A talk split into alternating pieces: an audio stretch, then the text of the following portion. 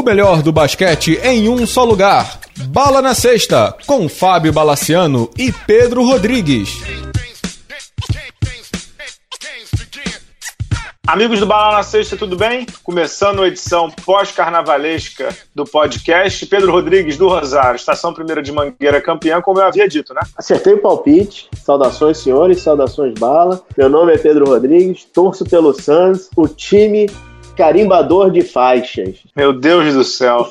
Vamos começar, começar o podcast aqui, mas antes, fazer um aviso aqui. É, toda semana a gente fala aqui sobre o aplicativo Lua.net, né, que é uma plataforma que tem como principal missão viabilizar o empreendedorismo de quem tem muitas vezes tem muita vontade, mas não tem aquela grana para começar, né? Então o Lua é uma loja virtual para que as pessoas possam divulgar mais de 100 mil produtos que estão disponíveis lá e quem faz uma venda ganha uma comissão de 10 a 50% do valor do produto. Se isso já não faz uma ferramenta ser boa, que tal ter ainda um complemento que são promoções da NBA, de camisas do NBB, para quem vende pelo Lua e quem segue o Bala. Então funciona assim a partir de agora. Quem fizer uma venda pelo Lua, seguir a marca no Instagram e enviar um direct com comprovante da venda, ganha uma camisa do NBB ou da NBA assim que for comprovada a operação.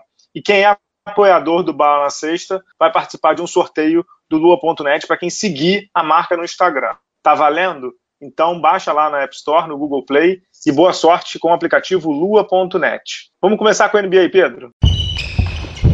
NBA.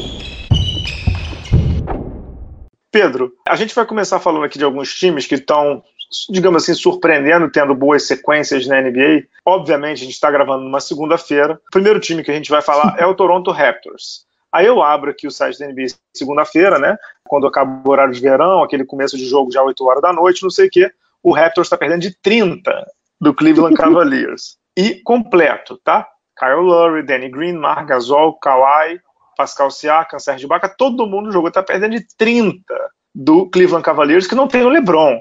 Só lembrando, está perdendo de 30. Mas o fato, Pedro, é que o, o Toronto está super consolidado ali na segunda colocação do leste. Hoje era um jogo importante para ver se eles, inclusive, se aproximavam ainda mais do Milwaukee, que perdeu nesse domingo do San Antonio Spurs. Não vai acontecer, mas a campanha é muito boa, né? Mais um ano o Toronto Raptors vai conseguir mais de 50 vitórias, 48 e 20, né? Que vai perder esse jogo de agora no momento primeiro ano do Nick Nurse técnico, no primeiro ano do Kawhi, o jogador franquia do Toronto, com o Marc Gasol já virando titular no lugar do Sérgio Ibaka. A gente sempre fala que com o Toronto, né, Pedro, o que vale é playoff.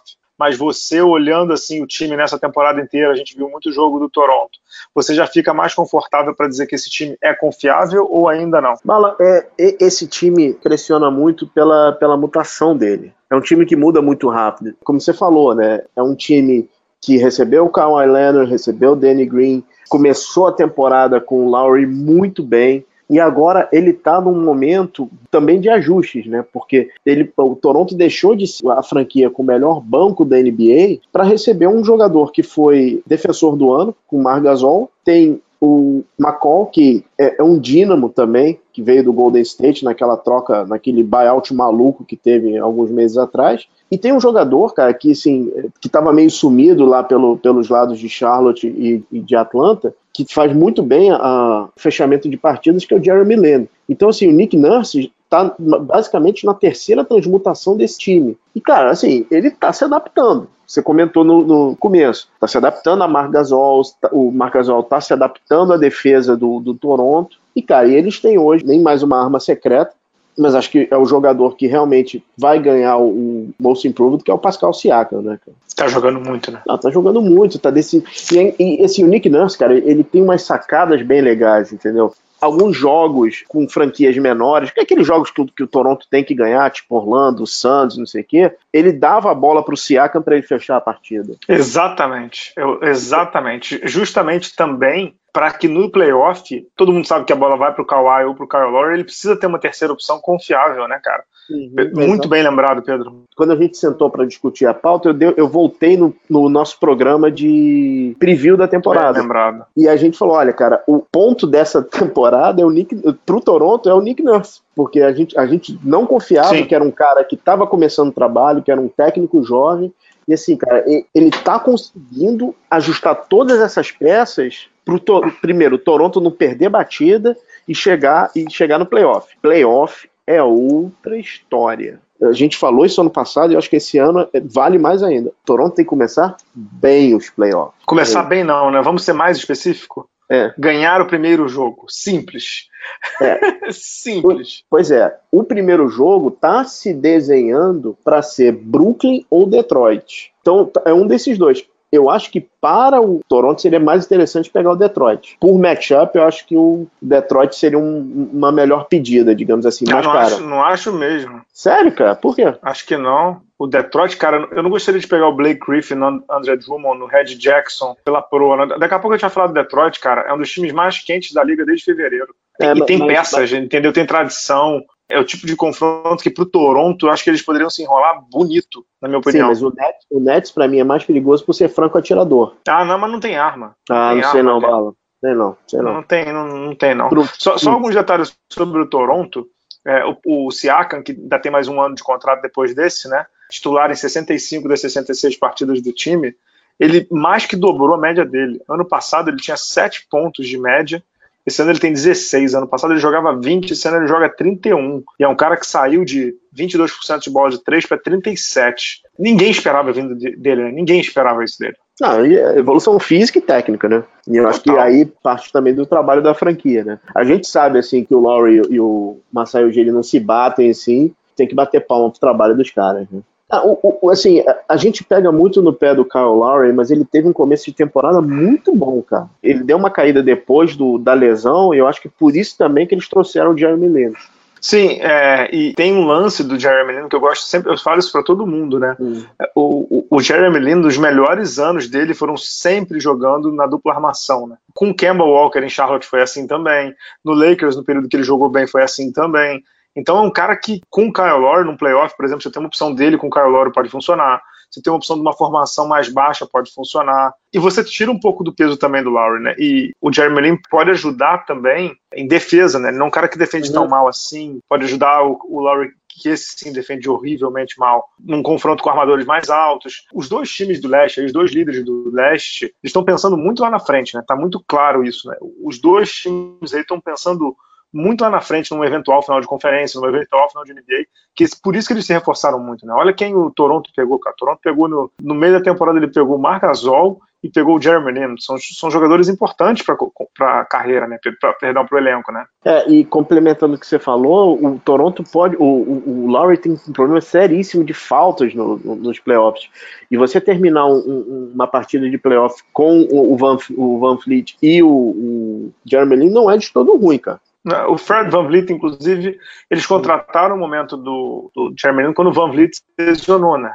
Foi um uhum. baita azar que eles tiveram e contrataram. Né? Que, que um único ponto. Um ponto importante sobre o, o Toronto é que assim, o Toronto é a, tá colado ali, né? A quinta melhor defesa da NBA, né? Que permite menos é, percentual de conversão, 45%. E tem um dado bem interessante que é o Toronto também está em quinto no time, nos times que levam menos bolas de três, né? É, o Toronto permite pouca bola de três e, e, o percentual também é pouco. Então a defesa do Toronto está indo super, super bem. No que hoje a NBA pede, né? Se o jogo, o jogo é baseado em bolas de três, ele está nesses três que eu estou falando conversão de bola de três, quantidade de bolas de três convertidas e percentual de arremessos de quadra convertido, o Toronto está no top 10 de todos. O Toronto só permite 10 bolas de três convertidas por jogo. É bom isso, né? Você ter isso, a defesa consolidada nesse sentido do perímetro é muito bom. E quando você adiciona um marcasol para você melhorar ainda mais a sua defesa de perto da sexta, a chance desses números serem potencializados é muito grande, né, Pedro? Cara, você tem dois jogadores que foram all defenses team, é, é, all defenses da NBA nessa década, que é o Margasol e o Kawhi Leonard. Como assim? E o Ibaka, é, é, né, que é um cara que quando tá bem fisicamente, a gente consegue marcar, né? Eu só tenho uma pergunta para você em relação ao Toronto, que eu acho que é a pergunta que todo canadense está se fazendo agora. Em caso de derrota, caso o Toronto não consiga é, ir para a final da NBA, como fica? É, o, o, Toronto mostrou o suficiente pro Kawhi Leonard para ele ficar? Cara, eu acho que, que mostrou sim. Eu acho que mostrou sim. É, a torcida passou a venerar o cara, ele não saiu do mapa, concorda? Ele não saiu de mídia, uhum. né? Ele não ganha mais mídia porque ele não é midiático. Mas ele não, ele não perdeu espaço. É tanto que ele jogou um All-Star com altíssima pontuação lá de, de, de, votos, não sei o quê. Não é um cara que saiu do mapa, não. E já tem um rumor, né? Obviamente agora os rumores começam envolvendo o Lakers, que a gente não vai falar nesse programa, mas que ele não quer jogar com o LeBron. Então eu não vejo melhor, eu não vejo melhor opção para ele do que ficar lá. É, o lance do Canadá é, é carga tributária, né? Que dizem que é altíssima e você está fora do, dos Estados Unidos, né? Mas assim, Pedro, esportivamente eu não acho que tem opção melhor, concorda? Cara, eu acho que o Toronto mostrou com louvor que o cara é o franchise player deles. Eles trocaram o cara que era a alma da, da franquia, não, não pode ter trazido os resultados em quadra, mas fora de quadra e carregou o DeMar DeRozan carregou a bandeira do Raptors por muito tempo, né, cara? Infelizmente não foi muito para frente, era, era um time que a gente sempre acreditava, mas não foi. Cara, mas assim, o, o que eles mostraram pro Kawhi Leonard, cara, acho que é mais que suficiente para ele receber todos os dólares canadenses possíveis e imaginários, né, cara?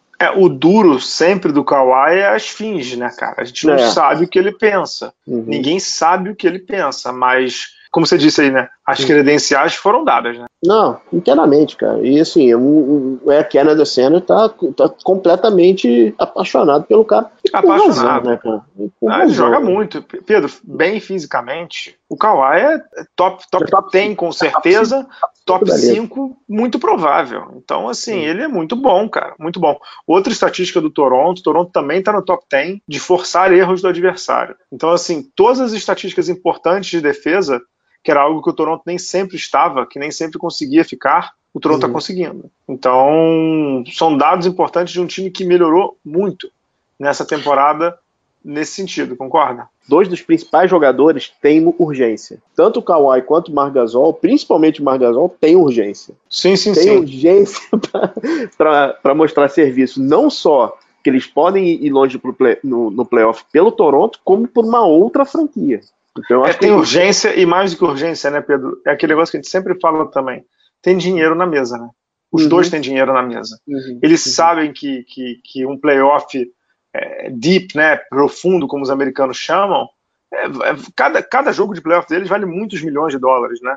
Um jogo bem vale muito, um jogo mal vale muito menos. Então é, eu tenho certeza que eles que eles estão pensando nisso também. O jogador pensa, o empresário pensa, todo mundo pensa, né? Aí vem a questão, Bala. Não dá para confiar no Celtics. Assim, é, é, o Celtics virou realmente o, o, time do Cariano. Não dá para saber o que tem na cabeça do Celtics. O Pacers, coitado, tá, tá tentando lá se segurar de todas as formas. Você acha que o Raptors consegue bater um Sixers e, e um Bucks, cara? Cara, o, o Sixers sim. Eu acho que ninguém ganha do Bucks nessa temporada no leste. É o meu palpite. Já tem três semanas. Eu acho que o Bucks está muito redondo. Uhum. O Bucks está muito, muito redondo. Jogou mal contra os Spurs no domingo, eu vi o jogo, jogaram mal, a cabeça estava longe. Mas assim, eles estão eles estão bem, bem, bem certinhos. Eu não consigo ver ninguém do leste ganhando do Bucks, a não ser que o Boston engrene, entendeu? Não sei, não sei. Para mim a ordem do leste, toda semana eu mudo, né? Mas a ordem do leste para mim é Milwaukee, Toronto, Filadélfia, Boston e Indiana.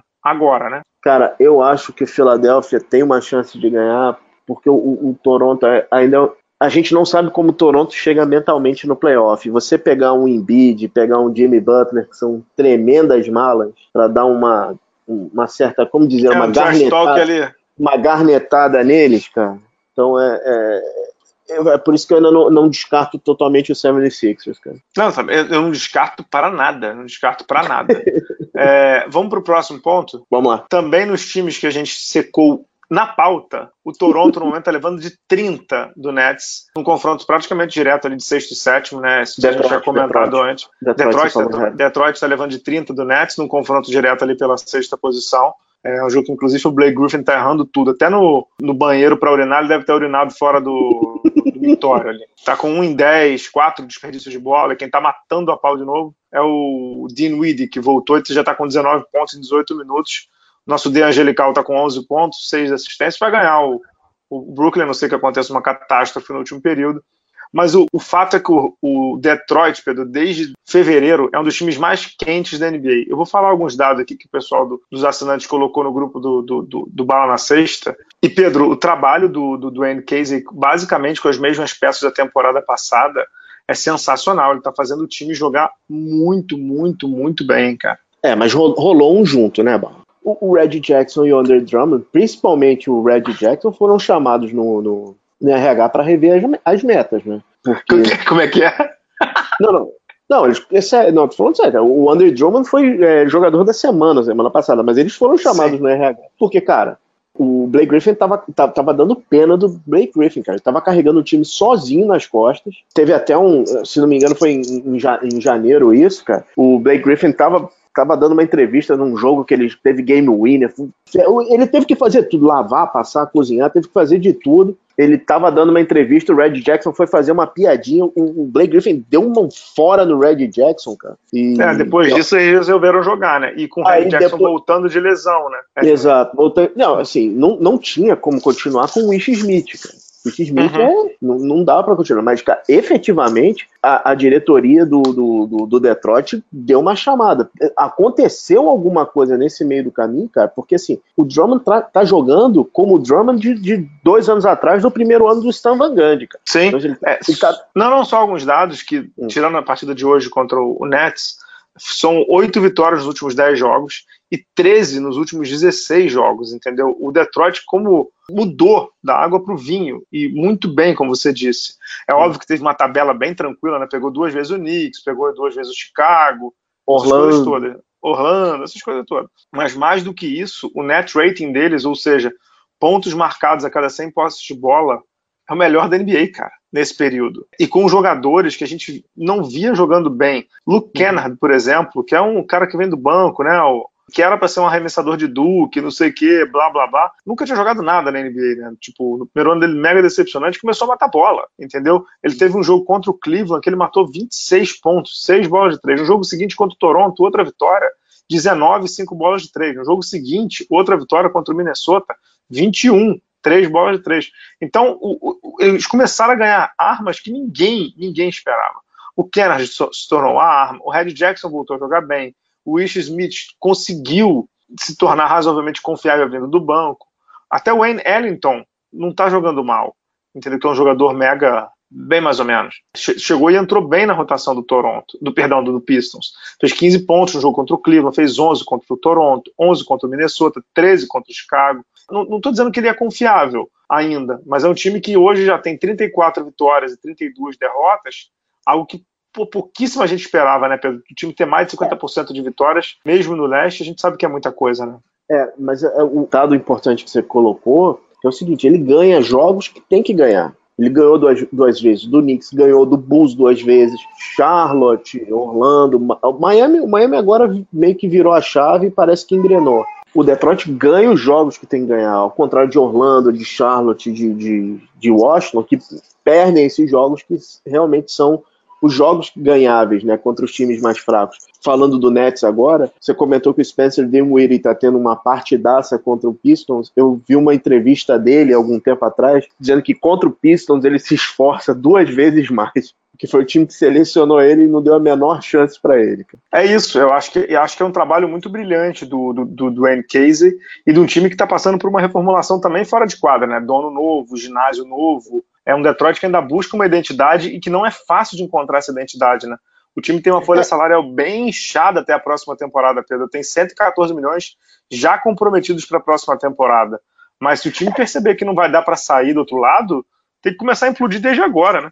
Eles têm uma situação meio, meio Nets dois anos atrás. Né? Exatamente. A, a, diferença é que eles têm, se não é um superstar, eles têm um all-star que é o Blake Griffin, que, cara, ele não vai ser. Não, bem fisicamente, ele, bem fisicamente, ele é top 10, top, no mínimo top 15 da liga. Bem fisicamente, ele joga muito, cara. É, isso que eu queria falar assim, ele não vai ser MVP, ele não tem menor chance aqui, mas, cara, primeiro ou segundo time da NBA, cara, ele tem que pegar, porque ele tá muito, muito bem nessa temporada.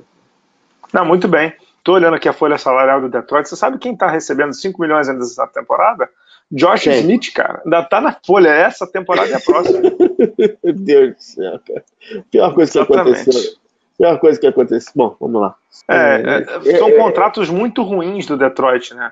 John Lewer, cara, ganhando 10 milhões essa temporada e 9,5 na próxima. Olha, olha, olha Langston, Red... Galloway, Langston Galloway ganhando 7 milhões e 300. A temporada boa para o Detroit, boa, boa, boa, é de 2020 e 2021, que uhum. ele só tem até o momento 67 milhões comprometidos, mas a próxima temporada eles têm entre Blake Griffin, Andrew Drummond e Red Jackson 63, quase 80 milhões comprometidos, cara, é muita coisa. Assim, Andre Drummond era, era o que eles imaginavam que fosse o franchise player. Não vai ser. Pagaram é, caro, vai. mas beleza. É, é, é, foi, agora, o que o Stan Van Gundy pagou pelo Red Jackson, cara, pô, desculpa. Não dá. Isso aí, esse é um erro que ele vai carregar pro resto da vida. Assim, numa NBA que precisa desesperadamente de armadores, não estou dizendo que o Red Jackson seja um, um, péssimo armador, mas ele também não é essa, esse supra-sumo todo, né, cara, para receber o que ele está recebendo. Né?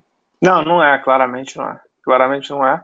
E foi o que você falou, né? O, tava até recebendo muitas críticas por conta de sua, digamos assim, sequência de lesões e diziam que ele se comportava mal como profissional, né? Você chegou a ler sobre isso. Um jogador que já tem 28 anos, né? Tá há 7 anos na NBA e tal. Ele recebeu muitas e muitas críticas do novo dono do, do Detroit Pistons, né? que vem do mercado financeiro. Essa galera é um pouco mais agitada, né? E nessa temporada mesmo, ele, ele ok, jogou 65 jogos Detroit, mas o rendimento dele foi muito abaixo, né? Para quem precisava dar um, um step ahead aí, um passo acima, ele não conseguiu, né, Pedro? É, e um cara que encheu o saco em Oklahoma, dizendo que ele que tinha, ele queria uma franquia para comandar, né? É, queria um contrato máximo, aquelas coisas é, que você sabe, né? Encheu o saco, né? Exatamente. O, o fato é, o Detroit vai voltar ao playoff, isso é maravilhoso para NBA é uma cidade que gosta de basquete, uma, uma cidade que entende de basquete. Isso é muito bom para a NBA. Uma NBA que, que a gente sabe, né, que tem um monte de time bom aí com tank, o Knicks vai fazer seis anos que não vai playoff, o Lakers também. Sei que o Detroit não joga playoff desde 2016 e o Detroit não ganha uma série de playoff, Pedro, desde 2008, que foi o ano que eles perderam na final de conferência leste. Cara, naquela, naquela época que eles iam todo ano uhum, final de uhum. conferência, né? O tempo todo que eles foram.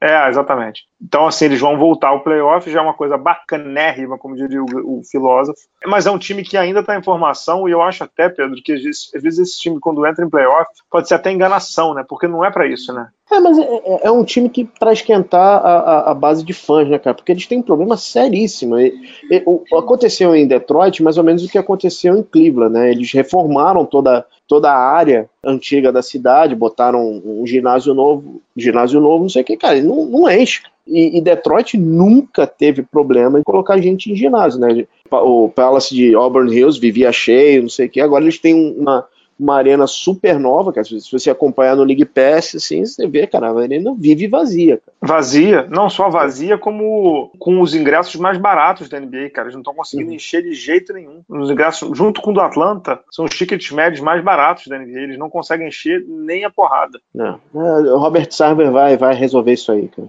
Robert Sarver é o do. Quem é o do Phoenix? É, é o do Suns, ele vai conseguir a, a arena mais vazia, não se preocupa, não, cara. pois é. É, antes da gente fechar esse bloco, falar de outro time também que está bombando, e não é pouco, né? Que é o, o, Houston Rockets, né? No momento em que a gente grava esse programa, o Houston já está em terceiro, frente do Oklahoma, já passou o Oklahoma e já está ali cheirando o cangote do Denver Nuggets. Tem oito vitórias consecutivas. No momento em que a gente grava, eles estão ganhando fácil do Charlotte, vão chegar a nove vitórias consecutivas, muito provavelmente. E tem essa sequência aí, Pedro, de nove vitórias, mas mais do que isso. Só pegando aqui, desde fevereiro, o time tinha 29 21, 12 vitórias e 4 derrotas. É muita coisa. Né? É, um número interessante que eu peguei do Houston, que eu acho que esse é o, é o, é o que brilha os olhos, é o Houston tem a chance de ganhar todas as partidas do, do Warriors nessa temporada regular. Fazer 4 a 0 para dar uma mensagem lá para os nossos amigos em, em, em Oakland, né, cara? A minha questão com, com o Rockets, cara, é, é, é, uma que a gente já discutiu no passado, é como eles chegam nos playoffs, né? É, é quase que uma questão do Toronto 2.0, né? Porque da primeira uhum. rodada eles passam, muito provavelmente da segunda eles também passam. O lance deles é, é, é lá. O, o, Chris Paul deu uma entrevista semana passada, acho que foi para ESPN, se não me engano, dizendo que não, não tem, ele, o Chris Paul, não tem mais espaço para ficar esperando muito, né? O Chris Paul já é um cara que tem que 34, 33 anos, já não é um cara, nunca jogou nem final de NBA, jogou uma final de conferência na vida dele, ele não tem mais é literalmente bala no tanque para ficar esperando. É agora e pronto, né, cara? E aí eles tinham, eles tinham a série na mão, cara. Eles estavam na frente de 16 pontos, o, o, o, Warriors foi lá e virou, né? É, o Chris Paul é quase, com todo respeito ele é quase um Steve Nash, né? Craque, muito craque, tecnicamente brilhante, todo mundo elogia, não sei o quê, mas o Chris Paul nunca jogou uma final de conferência na vida. Não é que ele jogou final de NBA, ele nunca jogou uma final de conferência. Quase o Steve Nash, né, cara? O Nash, o Nash ah, jogou o quê? Uma? Uma, uma só. E nunca Entendeu? foi pra final da NBA, cara. Não, nunca foi pra final da NBA. O Nash, o Nash jogou uma só, que foi em 2010 com o Suns, naquele ano que o Suns não era nem para. Perdão, o, ele jogou final de conferência, jogou três, Pedro. Ele não jogou, ele não jogou é, final de NBA. O Nash foi até mais longe do que o Chris Paul mas o Chris Paul, ele, ele, ele sabe que ele precisa ir, ele sabe que ele precisa ir longe, entendeu? A janela dele já está se fechando demais, e nem sempre é culpa dele, claro. Ele até passou o, o, o Isaiah Thomas em assistência, agora ele é o sétimo, se não me equivoco. Mas a janela dele está se fechando, né? O bom para o Houston é que está todo mundo voltando agora, e bem. Ele voltou bem, o Capelá voltou bem, é o PJ Tucker está jogando super bem, o Eric Gordon está encontrando um ritmo agora também. O Jared Green vindo bem do banco, quem diria, continua bem. Nenê eh, vindo bem, o Farid encontrou um espaço bacana. Então a rotação do Mike D'Antoni ficou mais tranquila.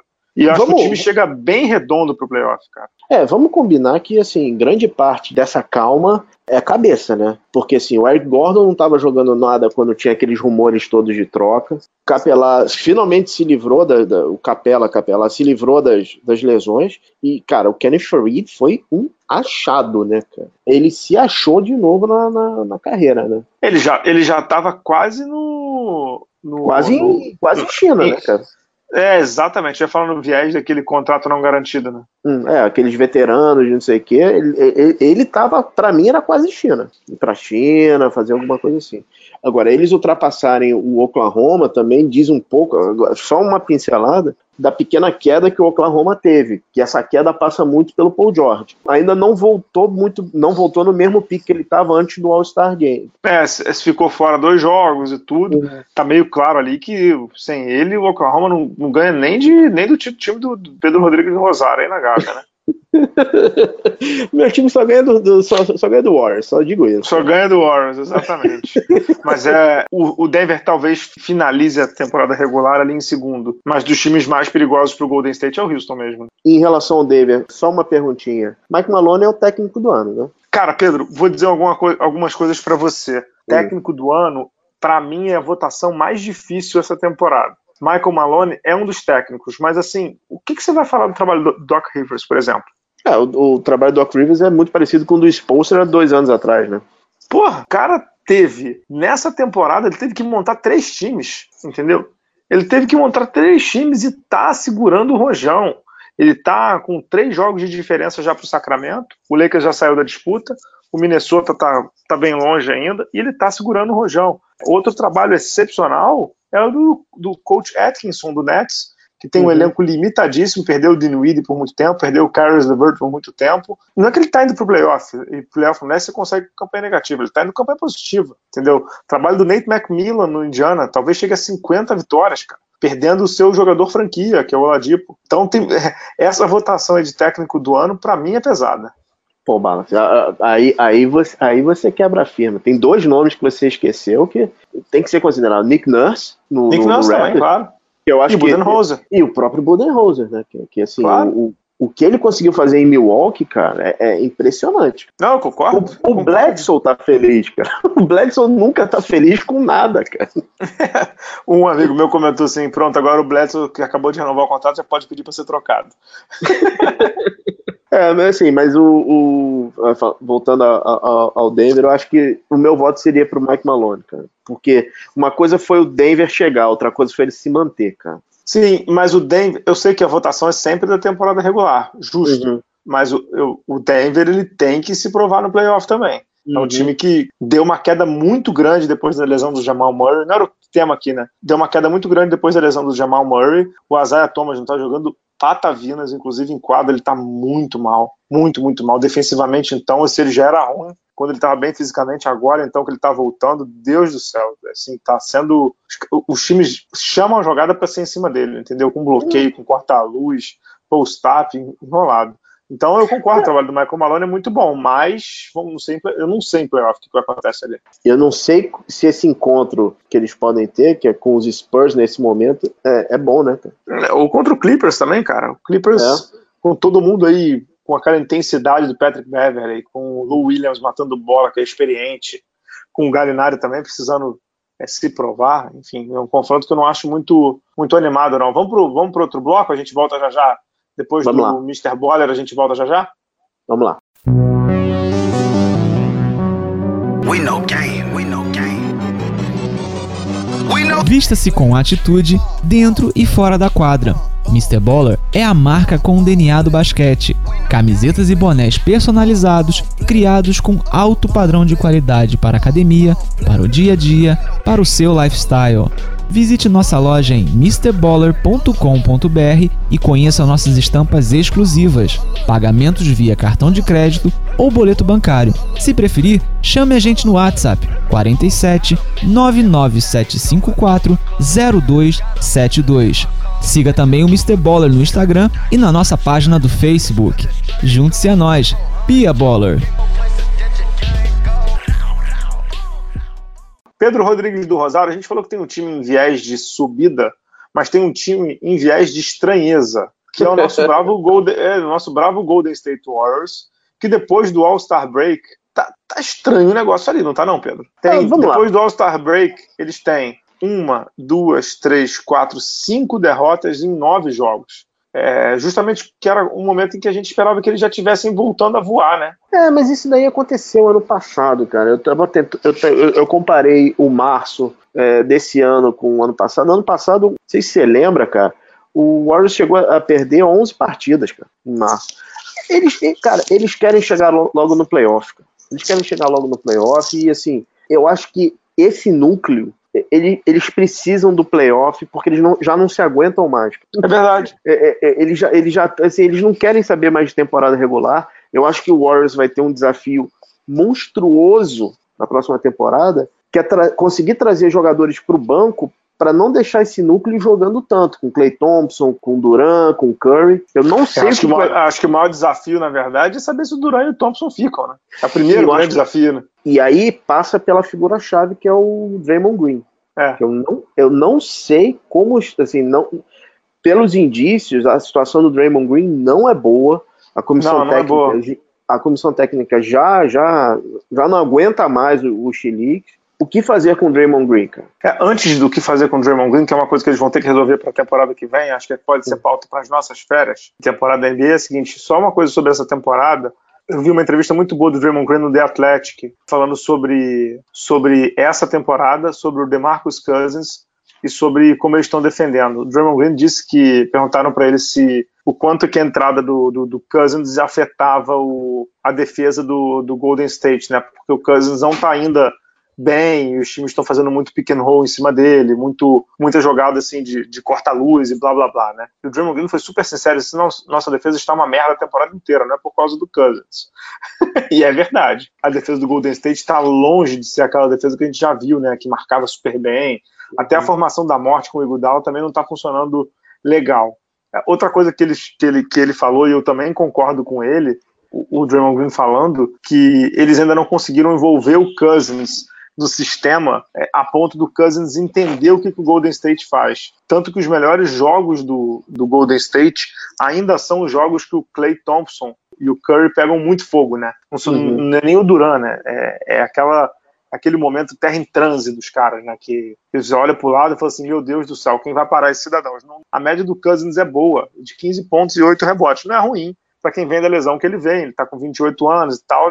Nem, não é uma lesão ruim. Mas nos jogos chaves do Golden State, contra o Boston, que eles levaram uma surra homérica, porra, levaram uma cacetada, né? No jogo contra o, Houston, ele não foi bem também. Ele, ele, teve 13 pontos, mas chutou 4 em 12. E levou uma sova ali perto da sexta também e tudo eu não sei, ele, essa preocupação excessiva de você tentar envolver um jogador que você sabe que ele vai ficar só um ano, porque o Cousins não vai ficar ali, a não ser que você dê um contrato gigante para ele e aí você precisa que alguém saia. E esse tipo de coisa ele ainda não está conseguindo encaixar, né, Pedro? O Cousins eles ainda conseguiram encaixar no sistema e o sistema ainda não conseguiu se encaixar no Cousins, né? É, só ver que o Cousins não fecha as partidas, né?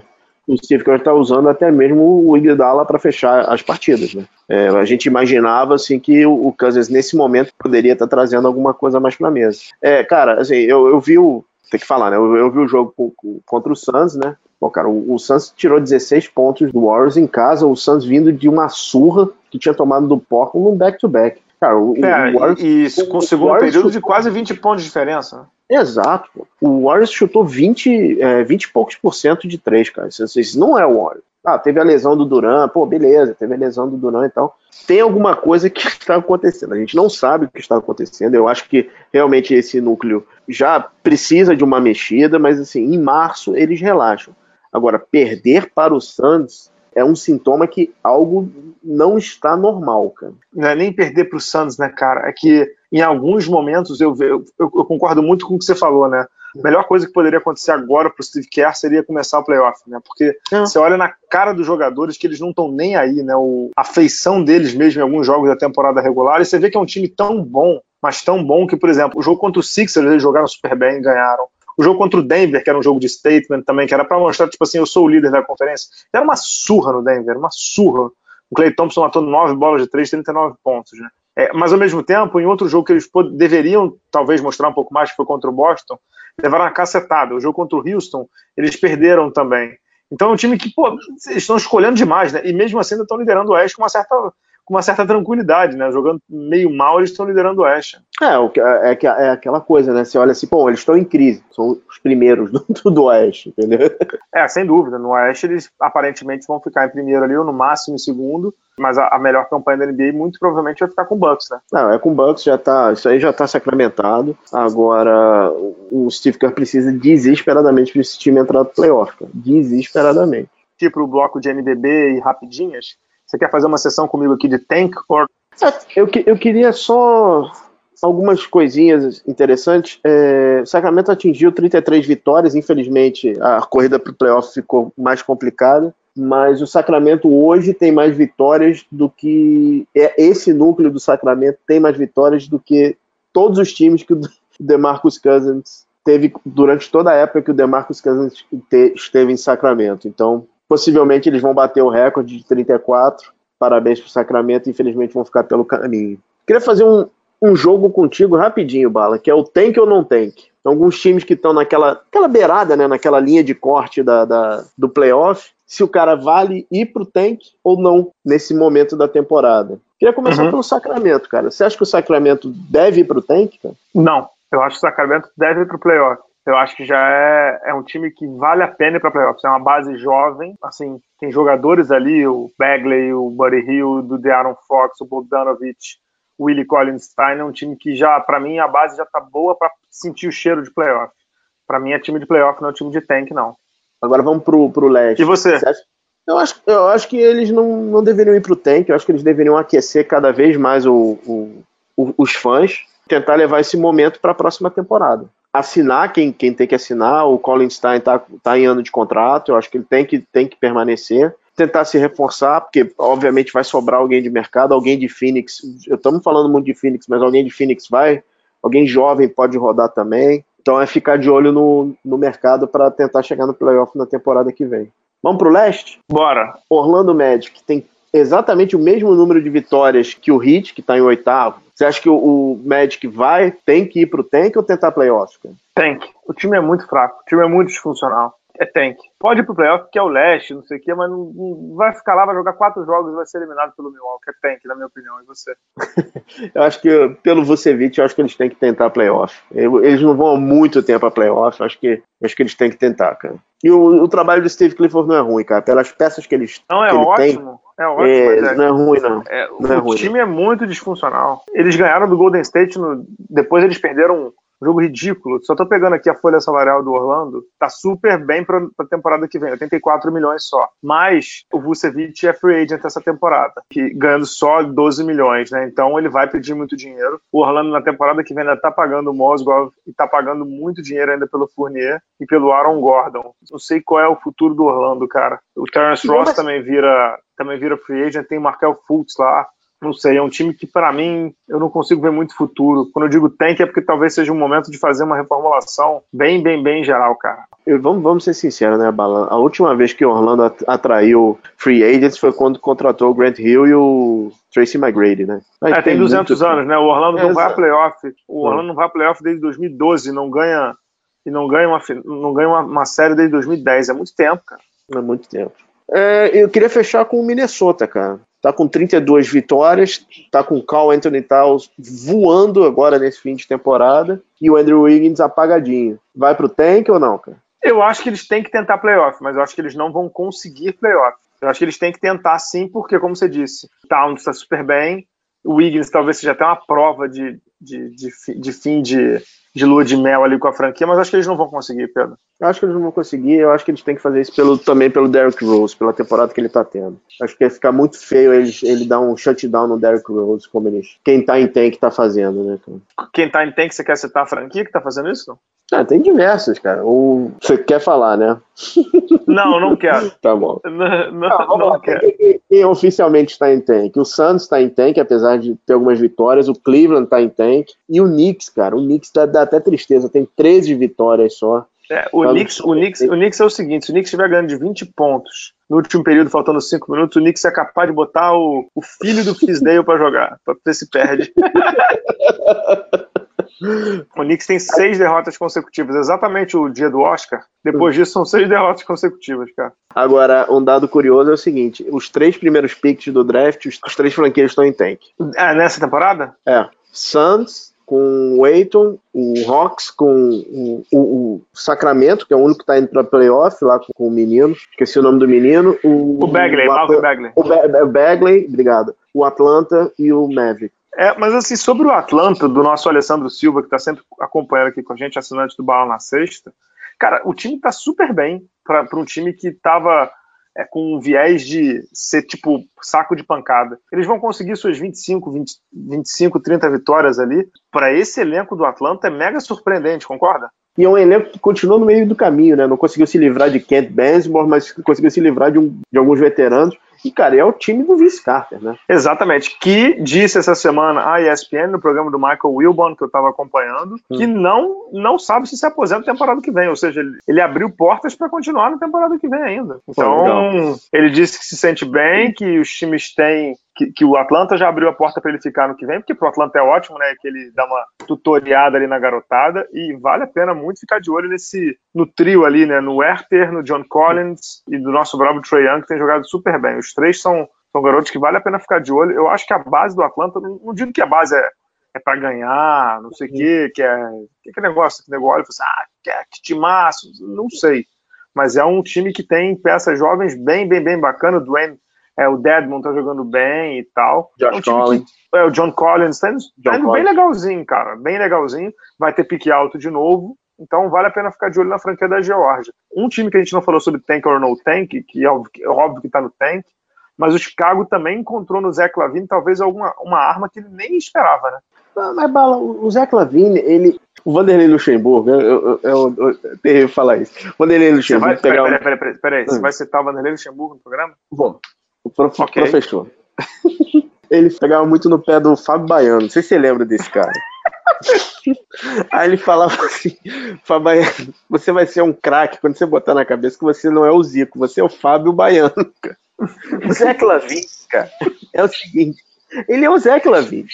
Ele não precisa é, entrar em modo super-herói com sete minutos do primeiro período, cara. Quando ele tá controlado, ele vai muito bem. Naquele jogo maluco lá contra o Atlanta, tiveram 200 prorrogações, aquele é o, é o bom Zé Lavin. Entendeu? Aí você pega o jogo, um jogo ruim dele, que ele tá arremessando de qualquer lugar. Isso daí, cara, é, é, parece bobagem, mas o Jim Boyle deu um, uma boa segurada nele, cara. Sim, sim. Ele deu uma boa segurada nele. Eu acho que é, é, o, o, esporro lá do general já tá, tá, tá, dando algum, tá dando algum efeito no rapaz, cara. Eu não vou perder essa oportunidade, já que você citou esse grande filósofo contemporâneo. É, é, eu vou citar é, duas histórias do Fábio Baiano. Eu, eu, vou, eu vou pegar aqui. Eu vou pegar aqui. O Fábio Baiano, para quem não sabe, o Fábio Baiano jogou no Flamengo muito, muito tempo, né? E quando eu comecei a minha carreira ali de repórter, Jornal Globo, Globo.com, ele já estava no Vasco. Não sei se você sabe que ele jogou no Vasco. Então eu entrevistei o Fábio Baiano. E o Fábio Baiano era, em português super claro, era uma besta, né? Assim, cultura geral. Pô, cultura. cultura geral zero. Assim, muito, muito, muito. Porra, cara, tem duas histórias do Fábio Baiano que são sensacionais. A primeira é que o Flamengo jogou no Parque Antártica é, e o Flamengo ganhou de, sei lá, 3 a 0 3 a 1 do, do Palmeiras no Parque Antártico, o Fabiano fez dois gols. E aí, o Fabiano estava bebendo uma água num bebedouro e um diretor no diretor do, do Flamengo passou e falou assim: pô, Baiano, tá no apogeu, hein? Porque ele meteu dois gols falou assim: tá no apogeu, hein? Aí Fabiano, pô, legal, valeu, não sei o que. Aí depois o, alguém do elenco do Flamengo chegou para ele e falou assim: Fabiano, você sabe onde eu bebo água? Onde é que tem bebedouro? Ele disse: ah, ali, ó, no apogeu, ó.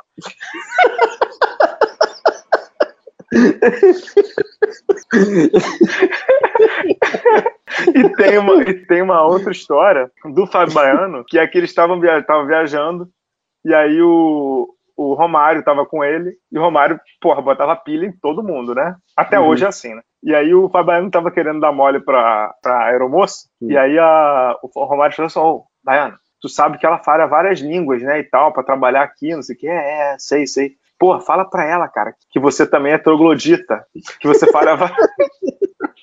e aí o Fabiano falou assim, oh, pô, não sei o que, você é brasileiro? É, sou e tal. Aí o, o Fabiano assim, pô, a gente podia marcar de trocar uma ideia, porque assim como você, eu também sou troglodita, eu falo várias línguas. Aí o Romário quase caiu do avião de tanto rolar de Grande Fabiano. Eu, essa história, eu não sei se foi com o Fábio Baiano ou foi com, ou foi com aquele Maurinho, que joga, aquele do, do que a torcida do Flamengo pediu. Não, mas a torcida do Flamengo pediu pro Fábio Baiano bater o pênalti ou foi o Maurinho? O Maurinho, seleção. Maurinho seleção, é, cara. Não sei se. É, bom, pra fechar essa história de futebol, prometo. O Flamengo jogou. Era, era do estadual, aquele estadual do, do Extra, né?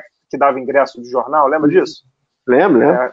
É, no começo do Jornal Extra, que é um jornal popular aqui do Rio, pessoal, eles fizeram uma parceria com o Campeonato Carioca, que você trocava o jornal por, por, por ingresso. Então foi o Campeonato Carioca com médio público. Tinha o selo do Extra. Tinha o selo, é. Então, mas, era, mas era um campeonato, cara. Eu fui em Fluminense Vasco é, em 2000, acho que foi 2000, 2001 isso. Que, cara, tinham 115 mil pessoas no, no estádio. A média de público era uma coisa assim surreal, né? Porque o Extra, com, com todo o poder das organizações Globo, com muito dinheiro e tal, a média de público era incrível. Eu me lembro que eu fui ver uma vez o Fluminense e Olaria no Maracanã. Tinha um 60 mil pessoas, 50 mil pessoas e tal, que tinha muito dinheiro na mesa. Mas o, o, o Flamengo tinha um jogador chamado Maurinho, que era horrível. E um dos slogans do, do Extra era que ele bota para vender, lembra? Uhum, uhum. E aí a torcida do Flamengo ficava cantando: bota pra vender, Maurinho!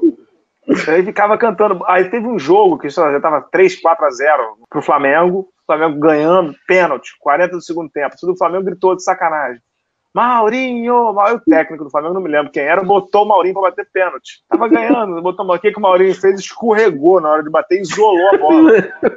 Per perdeu o pênalti. O técnico olhou para trás da torcida e fez um tipo, abriu as mãos e falou assim: vocês que pediram, porra! Grandes momentos do futebol. Pô, Grandes momentos do futebol. Fábio Baiano, rapaz, onde é que a gente estava mesmo? No Zé Clavini. Mas vamos, vamos aproveitar que a gente está falando de futebol brasileiro, vamos fazer o comercial, vamos pro nosso Brasilzão, cara. Tá, a gente volta já já.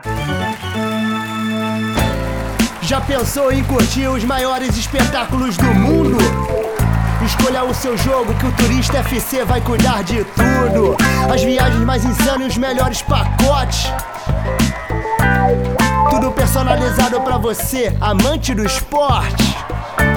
Eu vou te dar uma ideia da jogada perfeita. É bola na gaveta e bala na cesta. Você vai curtir estilo MVP e vai entrar pra história essa trip maneira. Ingresso, transporte, hospedagem, seguro, viagem, tudo que você precisa. Os melhores jogos, tudo sob medida. Super Bowl, futebol europeu e corrida.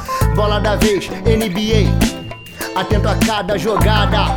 Assistência de bandeja, cesta de três. Vendo de perto a enterrada. Combine com os amigos, chegou a sua hora. Turista FC, torça mundo afora. Curta nossas redes sociais e também dê um confere no turistafc.com.br. Voltando aqui para o último bloco do podcast Bala na Sexta, temos mais uma do Fábio Baiano, que é, foi ele o criador da expressão chinelinho, né, Pedro? Para quem não sabe, Renato Maurício Prado, colunista do Globo na época, criou a expressão chinelinho de jogador que demora 20 anos para voltar para o Fábio Baiano, que ficava nesse chove no molho há um século, né, Pedro? Para voltar a jogar. É, vamos, vamos fechar aqui. LBF começou a LBF na, na sexta-feira passada. A LBF que teve o Araraquara, o time do SESI, né, da grande Roseli Gustavo como mentora, estreou em casa contra o atual campeão, Veracruz ganhou de 70 a 57. Muito bacana ver Araraquara de novo, time profissional, né? A gente viu Araraquara com time profissional adulto no masculino, agora tem do feminino. A Débora Costa jogou super bem esse jogo, fez 20 pontos. A Karen não foi tão bem, mas ela tá jogando com a sua irmã, né? A Silvia e a Karen estão jogando juntas agora. Nesse jogo, inclusive, não sei se você viu, Pedro, a Maíra Hofford, é, da família Hofford, do Al Hofford, uhum. jogou, mas não jogou muito bem. Quem jogou super bem do outro lado foi a Ariadne. Né? A Ariadne teve 15 pontos, 17 eficiência. A Babi também teve 7 pontos, 8 rebotes, 5 assistências. O Veracruz Campinas é o segundo time mais forte dessa temporada. O primeiro, obviamente, é o Sampaio Correia, que tem Clarissa, tem Érica, tem cacetão de jogadora que está retornando aí da Europa, né? A LBF tem esse calendário de propósito para pegar a volta das meninas da Europa. Então, Isabela Sangalho está voltando, Clarice está voltando, Nádia está voltando, todo mundo voltando para jogar a LBF. No dia seguinte da estreia da Araraquara de Campinas, teve Sorocaba e Ituano. Jogo bem bom, eu vi um pouco desse jogo. A Sorocaba jogou muito, muito bem. A Arusa jogou super bem, quase fez um triplo-duplo, 20 pontos, 10 assistências e 7 rebotes. A Arusa que foi de seleção de base durante muito tempo do basquete brasileiro. A Letícia Lisboa também foi super bem, com 21 pontos, 8 rebotes. Mas do outro lado, o time do, do, do, Antônio Carlos Barbosa, do experiente Antônio Carlos Barbosa, contou com uma atuação muito, muito boa da Mônica. 16 pontos, 12 rebotes, bem dominante, é perto da sexta e levou o jogo. Essa LBF vai ter de novo todos os jogos exibidos aí na TVN, da Netshoes, e um jogo por semana na ESPN. Segunda-feira. volta. É, não, quintas-feiras. E, Pedro, para deixar super claro aí, com essas meninas de volta à Europa, o nível técnico tende a subir, né? Pois é, uma bala é, legal, assim, a LBF parece que realmente se encaixou, mas, cara, foi com o Sampaio que aconteceu aquele problema no ginásio, que caiu parte do teto, cara? E, exatamente, o Sampaio, o Sampaio que é o, o favorito aí da, da LBF, uhum. né? Que é do Maranhão. É, caiu o Castelinho, o teto do ginásio do Castelinho já está sendo reconstruído e eu vi no, o tweet do Christian Santander, que é o técnico argentino do, do Sampaio, é, eles estariam treinando no momento em que caiu o teto do ginásio. Nossa Foi o único dia que ele não deu treino à tarde. Incrível, hein? Que bom. Cara. Assim, é, é bizarro porque assim, vai falar o quê, né? Não tem, o time não tem a menor culpa, né? Olha, olha os ginásios brasileiros, né? Os ginásios brasileiros são patéticos, né? Pifes, né? Legal, vamos, vamos olho na LBF, pessoal, que tá valendo a pena. Cara. Tá valendo a pena, nível técnico vai subir esse ano. Vamos mudar de campeonato e falar de dois campeonatos nacionais. Começou o campeonato da CBB, né? Vamos falar sério, é a segunda divisão, não é o campeonato brasileiro, tá? É, começou inclusive com o ginásio bem cheio em Ponta Grossa, no Paraná, bem legal, projeto bem legal. Mas o que está pegando fogo, fogo, fogo mesmo agora é o NBB. NBB chegando à fase final. Nessa terça-feira, quando vocês já tiverem ouvido o programa, eu estarei, estarei comentando Flamengo e Bauru, né? Flamengo é, brigando ali por posições melhores da, na fase de classificação. É, tem, tem boa chance de terminar entre Flamengo, Flamengo, Pinheiros e Franca. Um desses três vai terminar em primeiro. Mas lá embaixo o bicho pegou, né, Pedro? O Joinville, nessa segunda-feira, quando a gente está gravando, Joinville ganhou nessa segunda-feira um jogo importantíssimo contra São José. São José que precisava da vitória para dar. É, 8-7, 8-3 874, perdão, empatou a campanha com o Vasco. Está com 5 em 18. Cada time ainda tem três jogos por fazer. O último colocado desce para a segunda divisão, que ano que vem é o campeonato da CBB. E a gente está vendo que o Vasco está tá cheio de problema, né, Pedro? É, a situação do Vasco é desesperadora. A tabela do Vasco é desesperadora. Vasco chega a jogar agora, se não me engano, com o Flamengo. É, é sábado contra o Flamengo. vou pegar, vou pegar as tabelas aqui de Joinville, Sim. Vasco, mas enquanto isso vai falando, que eu vou pegar ah, as, as, tabelas. A situação, a situação, do Vasco é desesperadora. Uh, a gente vê que os jogadores estão se esforçando, que estão tentando, mas assim, a bola não está caindo. O, o, o, time, o time realmente está tá em frangalhos. Você transmitiu o jogo da semana passada do Vasco. Contra... É, eu fiz quase todos os jogos do Vasco esse ano, cara, por conta da transmissão da uhum. Liga Nacional de Twitter e de Facebook. O time, assim, ele tenta muito, mas ele, ele é muito inconstante, né? Uhum. Tem sempre um período dos jogos do Vasco que é tipo. É, fatal, né? é, é 28 a 10, é 32 a 12. E você olha para o restante do jogo, é tudo equilibrado. Entendeu? Mas são 5 uhum. ou, cinco ou 10 minutos do Vasco que, que literalmente, vou usar uma palavra que eu até usei com o Bial, né? Que caga uhum. tudo. Entendeu? Uhum. O, o, o negócio caga tudo, tudo, tudo. E a tabela que nem você falou, para o Vasco é muito indigesto. O Vasco tem, é, nesse sábado, Vasco e Flamengo, jogo da Band. Depois o Vasco tem o Corinthians fora de casa, que é um time que está brigando por melhores condições de playoff. e fecha contra o Pinheiros, que vai estar brigando por liderança no dia 26 de março. É pesado. É bastante pesado. O Joinville, por sua vez, ele tem o Paulistano, ainda essa semana, né, na sexta-feira. É, se não me engano, é o jogo da. Não, não sei se é o jogo da Fox, mas é essa sexta-feira. Depois o Joinville tem Bauru fora de casa e fecha contra a Franca. Também não é tabela das mais fáceis, mas pelo menos tem um jogo em casa contra um paulistano que vai vir de, de Liga das Américas, que a gente já, já vai falar. Pode ser que seja um jogo que eles consigam encaixar uma vitória. Só palpite. Quem vencer um jogo dessa salva, porque eu acho que não vai ter mais do que isso, concorda? Um jogo. Acho. É. E o jogo-chave do Vasco é o Corinthians, cara. Eu também acho. É o jogo que eles conseguem ganhar, porque o Flamengo, acho que o Flamengo deu uma embalada, tá difícil. O Pinheiros também, eu, eu concordo inteiramente contigo. O jogo, para mim, do Joinville é o contra o Paulistano uhum. e o jogo do Vasco é contra o Corinthians. E o, o problema do, do, do, do Vasco, para piorar a questão do Vasco, o jogo do Joinville é sexta-feira, então ele já entra com uma pressão a mais. É, se o Joinville ganhar, a pressão é. do Vasco é gigantesca, né? Você teve lá em São Januário, né? Da pequena e barulhenta e por pouco perigosa torcida, né? É, o clima ali tá incendiário, digamos assim. Torcida uhum. xingando o Bial, xingando os jogadores, que não, não tem culpa, não tem culpa. O elenco é modesto e não recebe em dia. Acho que assim, ali é, é, é digamos assim, é, estão tentando conter o fogo com dinamite, entendeu? Uhum. Para usar até um, um termo de um ídolo do Vasco. O negócio ali tá muito feio, muito feio, muito feio mesmo. O time tá tentando, mas não tá conseguindo sair do outro lado. Não tá conseguindo sair do outro lado mesmo. E temo pelo que vai acontecer para o pro projeto para a próxima temporada. Se o time cair, não sei se o Vasco continua com o basquete profissional em 2019 2020. É, eu concordo contigo. É, Bala, sabe onde é que também estava muito quente, cara? Franca? Não, no Tijuca Tênis Clube, cara. O, teve um animado Flamengo em Minas, no Tijuca, essa semana. O Flamengo venceu o jogo, novamente teve uma boa atuação do Balbi, mas o grande nome da partida foi o Derek, Derek Ramos, que... É, botou pra, botou pra ferrar no último período, né? Jogou muito. Jogou muito e assim, espiga. Desculpa, não entendi, cara. Você matou o Leandrinho no, no jogo, cara. Não dava pro Leandrinho jogar tantos minutos naquele calorão, cara. No último período ele tava com a, literalmente com a língua para fora, né? Não, um palmo de língua para fora, sem, sem chance. É, mais cedo, cara, teve o um jogo que eu acho que para mim é a grande história do basquete carioca, do Botafogo com o Brasília, que foi o jogo das 11 da manhã.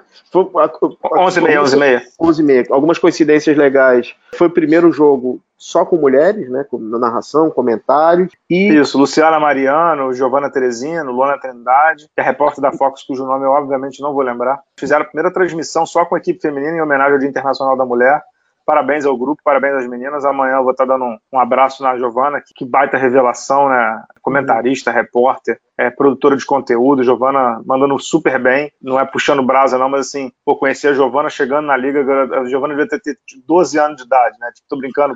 Ela entrou super nova, mas assim, o crescimento dela é, de carreira e de, de como profissional é, jornalisticamente, é, de parte técnica de basquete, conteúdo das reportagens. Pô, a garota tá super bem, super, super bem. Foi o primeiro jogo dela comentando, depois ela mandou uma mensagem nas balas, eu fiquei muito nervosa, não sei o que e tal, porque é diferente mesmo, né, para quem é repórter. E pro outro lado do balcão é diferente mesmo. Mas a garota é muito boa, a Giovana é muito, muito, muito boa e, e, e dá gosto de ver ela dentro da liga, né? A história dela também é muito legal, é, parabéns. E o outro ponto legal desse jogo, é, voltando também ao futebol, foi a apresentação do Diego Souza no mesmo dia. Então o ginásio lotou, que já tinha torcida lá, eles aproveitaram e pegaram o jogo do, do NBB, né? O estádio Oscar Zelada tava cheinho, cheinho, cara. Zelaya, Zelaya. Não, é, não é coincidência que no mesmo podcast do, Fábio Baiano, a gente cite o Diego Souza, chinelinho, né? Enfim, vamos seguir aqui, Pedro. que, é, dar o parabéns aqui para o Paulistano, primeiro e único time brasileiro classificado ao Final Four da Liga das Américas, né? Foi a Franca e venceu os três jogos, venceu o Capitanes do México, venceu o Atenas de Córdoba e venceu bem, né? Os dois, e no último dia venceu o Franca por cinco pontos. É, quem passou também foi o Capitanes do México, e agora a gente espera outro grupo. Deve passar o São Lourenço e mais alguém, provavelmente o Guarujilara, né, da, da Venezuela, mas não dá para. Primeiro, parabéns ao Regis Marrelli, baita técnico, é, remontou o time que é atual campeão nacional com um elenco bem, bem, bem diferente, né? É, Jorginho, novo, né? Totalmente novo, Léo Mendel, é, muita gente nova de um time que foi campeão nacional, que que migrou quase todo mundo aí pro Flamengo, né? Derek, como você falou, é Gustavinho De Conte, tantos outros. Que campanha maravilhosa do Paulistano, né, Pedro? E que partida do Rockemore contra a Franca, né? 30 pontos, 6 rebotes, 5 assistências, ele fez de tudo, né? Não, fez chover nesse jogo. Agora, é, não entendi uma coisa em Franca, Bala. Ah, calma, calma, vamos falar só sobre o Paulistano? O, time agora, o, então, o time agora espera, né, para saber a data e onde vai ser o Final Four. O Paulistano pode pleitear, sim, a sede, porque é o time de melhor campanha, então para mim, ou é em São Paulo ou é em Buenos Aires, né? Onde o São Lourenço uhum. deve ganhar o, o, o, o, outro grupo. Então vamos ficar de olho aí desse negócio. Parabéns ao Paulistano, certo? Super parabéns ao Paulistano. Manda bala sobre Franca, que decepção. Não, o, que eu, o que eu não entendi, Bala, eu, eu, assim, eu confesso que eu só vi o último jogo contra, contra o, o Paulistano. O Elinho começou com o Lucas Dias como pivô, cara. Não entendi. É, ele, ele quis fazer algo diferente, né? Ele estava sem o Hetzheimer e colocou sem o Cipollini, né? Foi muito confusa a condução de Franca nesse, nesse Final Four. Inteira confusa. Jogou, Franca jogou muito bem o primeiro jogo, muito bem o primeiro jogo. Pô, ele matou o Atenas 24 pontos, não sei o quê, mas o, o segundo jogo contra o Capitães eles foram muito mal. Muito, muito mal. Tomada de decisão ruim, defesa ruim, ataque ruim. E contra o Paulistano era, era um jogo de desespero, e aí, obviamente, quando entra o lado mental dos times brasileiros, a gente sabe como é que funciona e aí perdeu, né? Mega decepcionante. Eu sei que o time ganhou a Sul-Americana, chegou na final do Super 8, tá liderando aí o NBB, ganhou até do Pinheiros recentemente, tudo para retomar a liderança, mas é, é não sei se era para ganhar a Liga das Américas, mas você faz, um, você faz uma semifinal em casa, em que você ganha o primeiro jogo e você não consegue ganhar nenhum dos dois jogos seguintes, eu acho decepcionante. E pro algoz, né? Uma coisa que o, o Franca parecia ter, ter enterrado, né? Que era o paulistano, que já tinha entregado duas eliminações doídas nos últimos dois NBBs, o Fantasma voltou, né? É, voltou mais ou menos, porque era outro, outro, outro esquema, né? Outro técnico, outro não sei o quê. Assim, não sei se o Paulistano é um fantasma, porque é um fantasma para Franca que é, às vezes o elenco me parece que, que não está rendendo tudo que tá, poderia jogo-chave, né? No, a final do Super 8, eu sei que Franca vinha numa batida muito forte, não sei o quê, mas assim, o final do Super 8, o Flamengo já não tinha. O, o Franca já não tinha jogado bem contra o Flamengo. Nos jogos uhum. decisivos de Liga das Américas, o time também não jogou bem. Então, é importante ficar de olho, né? Sim, sim, sim. No computo geral, é, era para ele passar, né? O, o segundo jogo foi o jogo, na verdade, foi o jogo da eliminação, né? Exato, ali, ali os dois times brasileiros terminariam sábado classificados. Uhum. Que era para fazer um jogo, um jogo tranquilo e, e em frente, né? Foi realmente. Ficou feio, ficou, não ficou legal, não. Não, não ficou, não ficou. Temos mais é, curtinhas aí? Fala, acho que hoje não, hoje não teve. A minha curtinha era do, do Sacramento, que a gente já falou na, no bloco de NBA. É, é, você indicou na newsletter dos assinantes, e aí eu acho Sim. que vale a pena repetir. É, você indicou na newsletter dos assinantes um Twitter do Rex Chapman, é isso? Bloco Charge. Como é que é isso? Conta aí pra galera, porque isso é bem legal pra você seguir. Bom, pra quem não, não se lembra, o Rex Chapman foi um armador e foi a primeira escolha de draft do. Segunda escolha de draft. Primeira ou segunda escolha de draft do Charlotte Hornets. Jogou um tempo no Miami, jogou no Suns. Ele tem uma. Ele usa as redes sociais dele, principalmente o Twitter. Ele pega vídeos normalmente de trombadas e, e, e coloca uma pergunta: block or charge? Que seria é, falta de ataque ou falta de defesa. Cara, os vídeos são sensacionais. Vale a pena. É, é um vídeo por dia, vale a pena assistir, cara. É, e ele tá se divertindo, né? Porque os comentários são, são inacreditáveis, né? São, são maravilhosos, cara. Tá todo mundo entrando na brincadeira, né? Block or charge, né? Vale, vale a pena dar uma olhada lá no Twitter do Rex Chapman. Exato. Tem mais, tem mais curtinhas aí? Cara, estamos entrando em final de, de NBB agora. Agora todo jogo é importante, playoffs aí batendo na porta. E vamos ao ginásio, né, senhores? Vamos todos ao ginásio. Vamos aos ginásios. Vamos aos ginásios, meus queridos amigos. É importante, é legal. Vão acompanhar joguinhos. Vão acompanhar joguinhos porque vale a pena. Vale a pena. Só para fechar, meu querido Pedro Rodrigues do Rosário, tenho ido ao cinema aí e tudo. Tenho. Outro dia até cruzei com um cara que era leitor do Bala na Sexta, papapá, não sei o quê. É, meu querido Pedro Rodrigues do Rosário, você já chegou a ver a série é, Basketball, como é que é? A Love Story da ESPN, do Dan Clores? Você chegou a ver, não? É de, é de chorar, né? É maravilhoso de chorar, aquilo. De chorar, cara. De chorar. Não, assim, eu vi um depoimento do Jerry West, cara. Que isso. Como você falou, é de chorar mesmo. O da, o da Olimpíada? Exatamente. É maravilhoso aquilo. Maravilhoso. Que só tinham duas medalhas. Sim, senhor. time inteiro. Sim, senhor. Cara, o cara. documentário é sensacional. É toda terça ou quarta-feira. Não sei, eu sei que tem reprise o tempo todo isso aí. Toda quarta-feira, nove da noite. Legal. É realmente bem lembrado, Bala. É, é, é maravilhoso. Ah, estamos, estamos ansiosos pelo, pelo do, do Chicago, né? Do Michael Jordan, né? Do Michael Jordan, né? É Netflix, né? Uhum. É esse ano ainda? Era esse, é, eu, eu, eu tinha para mim que era dezembro do ano passado. Deve estar tá para estourar por agora, cara. É, vamos, vamos acompanhar. Para fechar, só três curtinhas, não, não sobre futebol, né? Uhum. É, não sobre basquete. É, faleceu o Coutinho, cara, que jogou no Santos, né? É, Dorval, Mengalvio, Coutinho, Pelé e Pepe, né? O melhor ataque do mundo de todos os tempos.